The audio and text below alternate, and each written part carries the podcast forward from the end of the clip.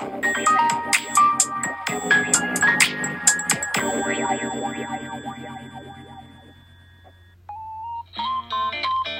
んばんは。炎上しそうで炎上しないさすらいのエンタメ系ウェブウォッチャー、テリーのよもやますぎる部屋でございます。いかがお過ごしでしょうか？えー、明日がお休みと、天の誕生日ということでね、えー、前回というか、昭和だ、平成のね、平成天皇、えー、上皇様ですね、えー、平成天皇って言ったらダメなのか。まあ、右寄りの人たちに怒られるやつか。上皇様ですね。えー、上皇様に関しましては、12月23日。えー、今回は2月の23日ということでね。えー、23日が好きなんだって。僕の誕生日も5月の23日なんでね。えー、何かしらの縁、感じないですけどね。はい、えー、で、今日が2月の22日ということで、しかも2022年2月の22日といういうことで、えー、世の中的には猫の日、さらに今年はスーパー猫の日と、まあ誰がつけたのかよくわかりませんけども、えー、スーパー猫の日なんて言われています。まあ、えー、ね、世間のせい猫カフェや、えー、猫グッズなどの関連需要いろいろありまして、えー、最近ではそういったものを、えー、ネコノミクスというそうですね。まあ、安倍さんのところから、何々のミクス、ね、ね、まあ、もともとはエコノミクスから来てる言葉ですけどね。えー、アベノミクスであったり、こう、で、今回はネコノミクスと。いうことで。で、この経済波及効果ネコノミクスなんですが、過去最高水準今年はなんと2兆円近くになるという試算も出ています。えー、コロナ禍によって巣ごもりを背景に猫人気さらに高まっていまして、景気を好転させるきっかけになるんではないかと。まあ、虎年、ね、猫の年と言っても過言ではないですから、えー、まさしくこう、今年はもうスーパー、えー、猫の日と言ってもいいんでしょうね。はい。えー、ビッグイベントの経済効果を分析しております、関西大学の宮本名誉教授。えー、こちらの試算によりますと、今年の猫関連の経済効果、およそ1兆9690億円。えー、宮本教授が過去に試算した東京オリンピック・パラリンピックの、えー、経済効果、6兆1442億円。まあ、こちらからすると3分の1。で、東京マラソンですね。毎年毎年東京マラソン、えー、今年は3月にやりますが、盛り上がりますけども、えー、これでも271億円ということで、およそ73倍に、え、相当するよと言われています。えー、内訳としましては、一般社団法人ペットフード協会が昨年12月に発表しました。全国犬猫飼育実態調査結果、こちらをもとに年間飼育費用をおよそ9081億9792円と算出。猫グッズや猫カフェなどへの支出が、えー、およそ20億円。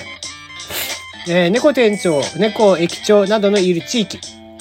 全国各地に散在する、えー、点在しております、猫島などへの旅行で含まれる、えー、消費がおよそ13億9200万円など、えー、およそ9115億8992円の直接的な効果というのを招いて、えー、招いています。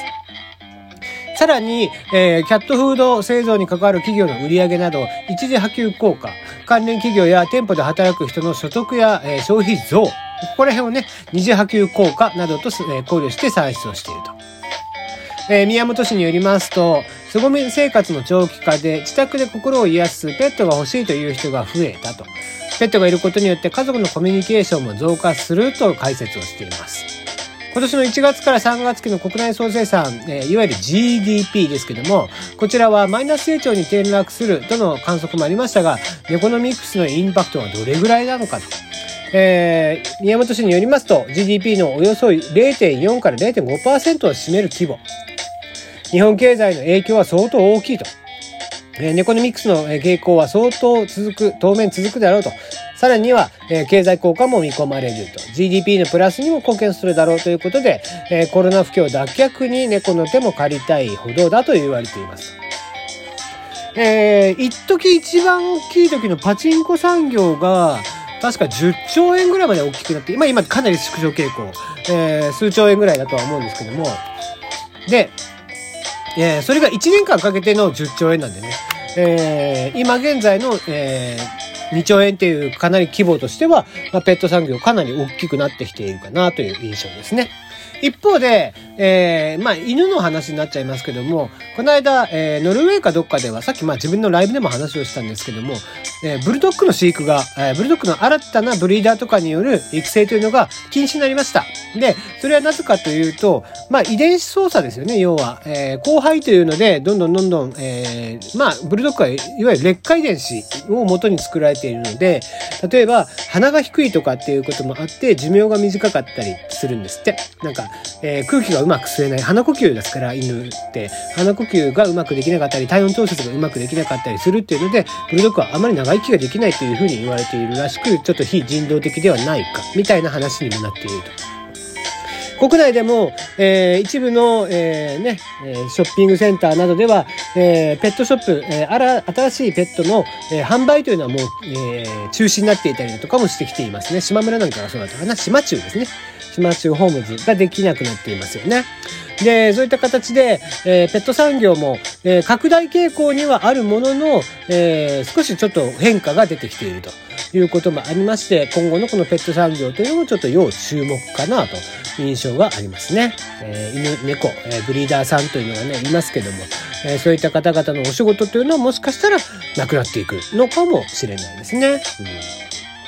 えー、ちなみに AWS と言いまして、えー、さ、えー、Amazon のウェブサーバー、ね、えー、いろんなゲームとかのサーバーとかが実はこの AWS に載っているんですけども、えー、ゲームだけではなくていろんなウェブサービスが載っていたりもします。そんな AWS を使っていて、なおかつ、えー、猫向けの、サービス、猫を飼っている家庭向けのサービスなどを行っている、えー、企業をニャンテックと、えー、言って呼んでおりまして、えー、今日ニャンテックのイベントが AWS であったと。これ2000年ぐらいからどうもやってるっぽいんですけどね。えー、まあいろいろと、えー、ニャンコトーキング、ニャンコ IT に関してのトーキングがされていたということで、えー、興味がある方はおそらく YouTube なんかでも見れるんじゃないかなと思います。確か YouTube ライブでやってたはずなので、もし、えー、興味があれば見てみていただけたらいいんじゃないかなと。まあ、なんだろう、まさしくね、ね猫も杓子もという感じでございますね。えー、猫も杓子も猫まっしぐらというところで、えー、今日の 落語みてえな話になってきたな。